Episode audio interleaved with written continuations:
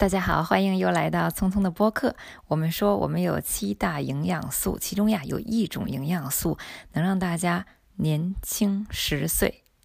我想很多朋友都知道了，这个营养素呢就是蛋白质。蛋白质呢不光是让我们看起来年轻，而且呢对我们身体的支持以及我们整个的新陈代谢活动都起到至关重要，并且保证年轻活力的作用。那今天聪聪就来为你讲一下，为什么蛋白质很重要，它在哪些方面起到关键性的作用。另外呢，还有大家很关心的，蛋白质会不会过量呢？或者蛋白质摄入过少有什么危害呢？另外呀，就是为什么我们大家都说中老年人需要多多补充蛋白质？这些问题呢，我今天就都来帮大家系统的解答一下。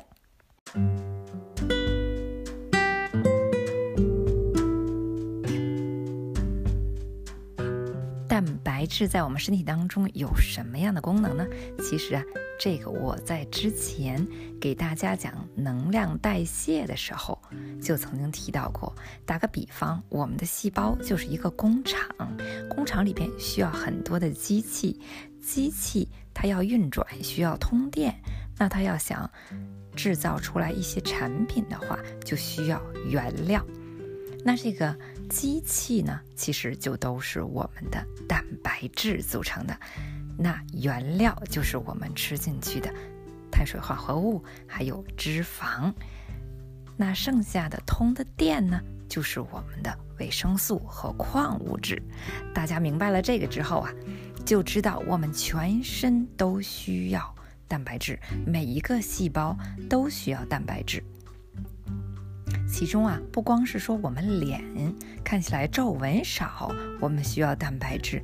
比如说，我们躺在病床上，那免疫系统正在高速的工作过程当中，这个时候身体呢，其实是在产生大量的疾病杀手，也就是我们的 T 细胞。T 细胞就是。由大量的蛋白质组成的，所以为什么我们经常听说蛋白质能够有助于提高免疫系统，就是这个道理。当然了，免疫系统是一个复杂的系统，我们需要七大营养素的共同支持。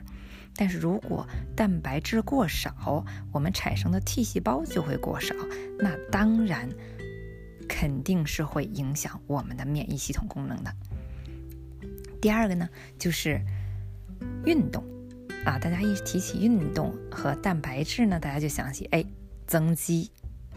其实呢，不光光是增肌，增肌是怎么回事呢？就是我们在锻炼过程中啊，我们的肌肉纤维被受到损伤，被轻度撕裂，然后当你的休息的时候呢，你不去运动的时候呢，这个时候它就会呀，从身体当中抽取蛋白质。来对它进行修复，修复之后，它就跟有了小伤疤一样的。但是这些伤疤呢，长得就是完全和肌肉纤维一样的。它们呢，会增加肌肉的体积，这个就是整个的增肌过程。所以呢，增肌是先受伤再修复的一个过程。但是呢，我们需要在这个修复过程当中为它提供足够的蛋白质。那如果我们摄入的蛋白质不足，那么肌肉修复过程要么就非常缓慢，这个时候你第二天还会感觉肌肉疼；要么它就把这个蛋白质从身体的其他的细胞当中抽出来，那这个时候身体的功能、其他细胞的功能就开始下降了，我们新陈代谢过程就开始下降了，我们这个时候慢性病就会慢慢的产生了。所以说呀，运动。与营养是相互协助的作用。运动的人一定要注意补充营养，不光是补充出汗流失的矿物质，也一定要补充蛋白质。其实呢，我们所有的人在运动之后都需要补充蛋白质，不是为了让肌肉有多大的体积，而是为了保证我们人体的其他器官的正常工作。那。第三个功能呢，就是我们有些人哈看起来很年轻。我们说皮肤，那是因为我们皮肤的下面呢有一层胶原蛋白层，它支撑着我们的皮肤。它要是塌陷了，慢慢的收缩了，那这个时候我们就开始出现皱纹了。不光是皮肤，其实呢，头发。百分之八十到百分之九十也都是由蛋白质组成的。你看一个人的头发的质感好不好，就知道他蛋白质足不足。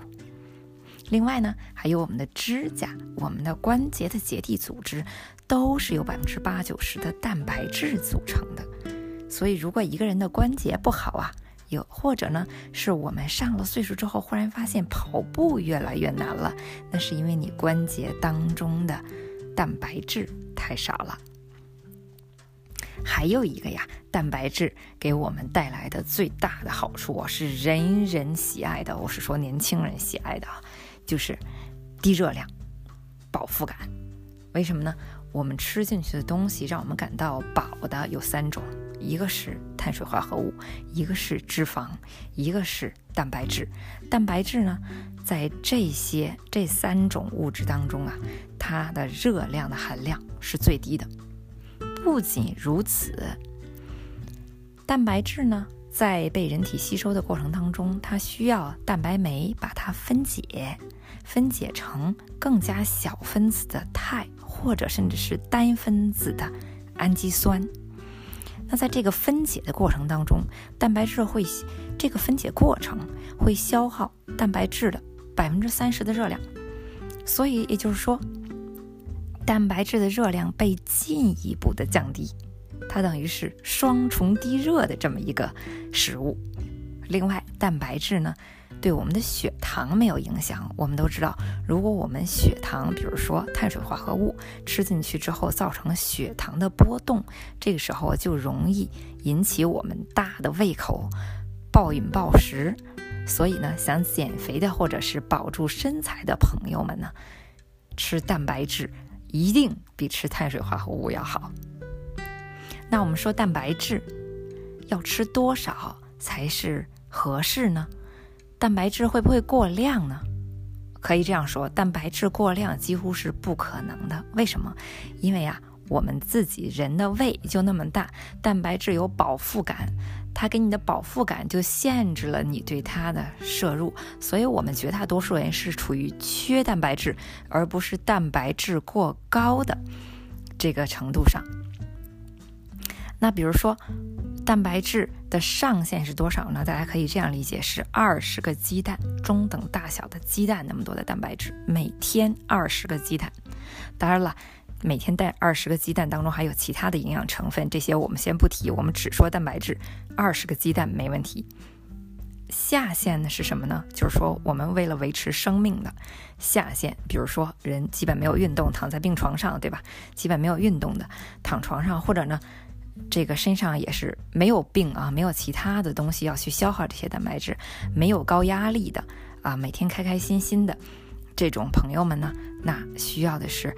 每公斤的体重需要零点八克，这是个是下限，零点八克的蛋白质。也就是说，如果说一位女性朋友啊，咱们说五十五公斤，那她就需要至少三点五个鸡蛋那么多的蛋白质，以维持她的生命、呼吸。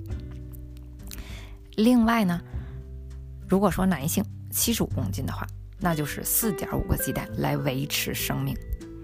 而如果啊，人到了六十五岁以上的话，蛋白质的摄入量是专家建议提高百分之二十五的。那待会儿我们再来讲为什么年龄越大越需要蛋白质。那其实呢，蛋白质如果说摄入过少，我们先说它摄入过少，你缺了蛋白质会有什么危险？蛋白质是这样的。最大的危险呢是阻碍身体中氮的排出，也就是说，氮是属于身体的一个呃废料垃圾，需要被排出的。那身体当中的氮一旦是排出受阻，因为缺少蛋白质，这个时候呢，身体首先会从肌肉，肌肉当中是大量的蛋白质，会从肌肉当中来借用这个蛋白质。对于年轻人没什么问题，但是年老年人的肌肉一收缩一萎缩，这个时候他就容易跌倒了。一跌倒，那可不是一件只是跌倒的事情，跌倒之后住院护理，住院当中可能还传染上其他的病人的疾病。等等等等，跌倒之后再跌倒的危险性很大，所以老年人千万要注意保持肌肉量，千万不要跌倒。那么如果说肌肉当中的蛋白质也被借走了，就跟我们说锻炼之后，哎，肌肉被损伤了，然后呢，它要长，它也需要这个蛋白质了，它就会从刚像刚才我说的其他的细胞当中借用，然后以导致新陈代谢受阻。进而导致各种慢性病的产生。那说中老年人如果要说啊增加肌肉要怎么办呢？其实这是一个典型的运动与营养的一个搭配。那么中老年人每天呢，呃每周呢需要两到三次的力量锻炼，不用很多啊，每次十分钟、十五分钟就可以了。力量锻炼，锻炼完之后千万不要忘记补充蛋白质。那另外呢？我们回到刚才的话题，就是为什么年龄越大，体内的蛋白质就越少，肌肉会收缩？实际上又回到我们刚才讲的，嗯，蛋白质呢，它是一个多分子的一个链状结构，它如果想被肠道吸收的话，必须在小肠当中经过蛋白酶的分解，分解为多分子的，但是呢小的短链的肽，或者是单分子的氨基酸。刚才我们说，在这个过程当中会有百分之三十的热量被消耗掉，是吧？现在我说另外一件事情，这个过程呢，它需要蛋白酶。刚才我们提到，随着年龄的增长，人呢，人体内呢会有各种各样的物质呢，本来是人体能够自身产生的，反而不去产生了。比如说，这个刚才我们说的胶原蛋白，本来是人体能够自身产生的，三十岁以后就开始。减少，所以三十岁以后人就开始产生皱纹。那么蛋白酶也是的，而且是多种的酶啊，包括这个呃分解乳糖的酶，全都也都是大量的减少。那么蛋白酶也是，蛋白酶减少了之后呢，我们吃进去的蛋白质就不能被完全的分解为氨基酸和肽。有一部分呢，就直接进入肠道，然后随着我们大便排出，或者说是很大的一部分。那么这个呢，就导致首先我们身体当中就吃进去很多蛋白质，但是吸收的少。第二个也是因为这个吸收的少，它这个蛋白酶的缺乏，导致我们肠胃这一块儿啊，吃进去之后，中老年人觉得，哎呀，不爱消化，对吧？很多人中老年人就不怎么太吃肉了。因为不爱消化，那这个时候呢，就导致吃进去的蛋白质更少，这个是一个恶性循环，大家看出来没有？所以说，我们呢中老年人呢，来补充蛋白质还不是那么一件非常容易的事儿，就是给了含高蛋白的食物就能吃的。啊，这个时候我们要补充的是什么呢？我们中老年人补充的最好就是直接去补氨基酸。因为氨基酸呢，你吃进去氨基酸，比如说我们这个 PM 产品的氨基酸，每天六粒就已经是非常非常好了。这个氨基酸呢，它首先它不用你的胃去工作，它不占那么大的地方，让你觉得不好消化。第二个呢，因为它已经是氨基酸了，对吧？它蛋白质嘛，在小肠中就是要被分解成氨基酸的，它已经是氨基酸了，它就不需要蛋白酶再分解了，跟你身体当中已有的蛋白酶的数量就无关了，所以它的吸收是相当好的。另外呢，PM 当中呢也有这个八种人体所必需的氨基酸，是非常全面的。那为什么要强调这一点呢？因为很多中老年人说啊，啊我不吃动物了，对吧？我不吃大肉了，但是呢，我去从啊，比如说大豆啊等等其他的食物当植物的哎当中去摄入蛋白，植物当中有很多植物都是高蛋白的，这个是没错的。但是呢，植物蛋白不能够完全降解为人体所需要的这八种基本氨基酸，所以你身上会缺这种那种的氨基酸。这个是植物蛋白的一个缺点所在。那这样的话呢，所以我们说额外的补充我们的氨基酸是一个其实非常高效和明智的，而且方便的一个方法。另外有人说啊，那个氨基酸的 PM 所有的产品呢，都是饮料类的，非常好喝，大家可以享受。但是你这个氨基酸呢，你是粒状的，啊，跟吃药粒儿有一样一样的感觉。嗯，这个是为什么呢？这个也很简单，因为氨基酸呢，纯的氨基酸，它的味道是非常不好的，所以我们外边采用了一个植物的纯植物提取的一个胶囊，你可以把这个胶囊啊扔到水里，它一下就化了。哎，另外呢。就是说，如果大家实在不喜欢的，也可以把这个胶囊打开，其中的粉末和我们的，比如说二合一呀，或者我们的抗氧素呀等等其他的好喝的饮料一起一块混合喝下去，也是完全可以的。如果说年轻人呢，那年轻人就可以补充蛋白粉，对不对？我们的乳清蛋白粉啊，乳清蛋白粉呢，它首先是动物的，那也就是说它。很容易就是满足我们人体所有氨基酸的需要，这个是第一。第二个呢，年轻人身体当中的呃蛋白酶还是非常充分的，所以呢，蛋白质可以很好的被被降解、被分解成氨基酸。所以我们年轻人呢，有蛋白粉就够了。但是蛋白粉呢，也是市面上一个非常非常普遍的产品。它的质量的差距，以及呢，它的纯净度，也就是说，因为有很多运动员嘛，喜欢锻炼的人用这个蛋白粉，大家一定要注意它其中是不是有掺了激素，比如说啊，以便你能达到非常好的增肌的效果。哎，这个是一个，嗯，我们科隆清单上，如果大家去搜 Clone List。或者德语 k u l n a List 是一个公开的清单，上边所有无激素的产品呀，无兴奋剂、无激素的产品都能够在上面找到。所以大家是个很有趣的，呃，一个一个网站，大家可以去看看，也看看自己吃的蛋白粉呢有没有被列在上面，这个很关键。另外一个是糖，很多蛋白粉呢，因为蛋白粉真的就是没有味道，所以很多人。不是很多人呢，是很多公司在生产蛋白粉的时候都掺入一定量的糖，让它的口味更好。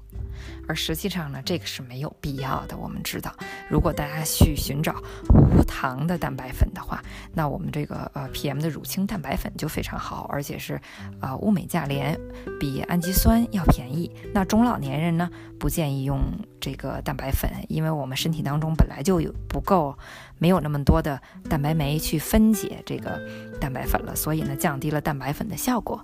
最好呢是氨基酸。好，今天我就给大家先讲到这里了。如果大家喜欢的话呢，你就帮助我来转发、点赞，或者呢给我发个评论，给我发个反馈，我都会非常高兴。那我们下次再见喽，拜拜。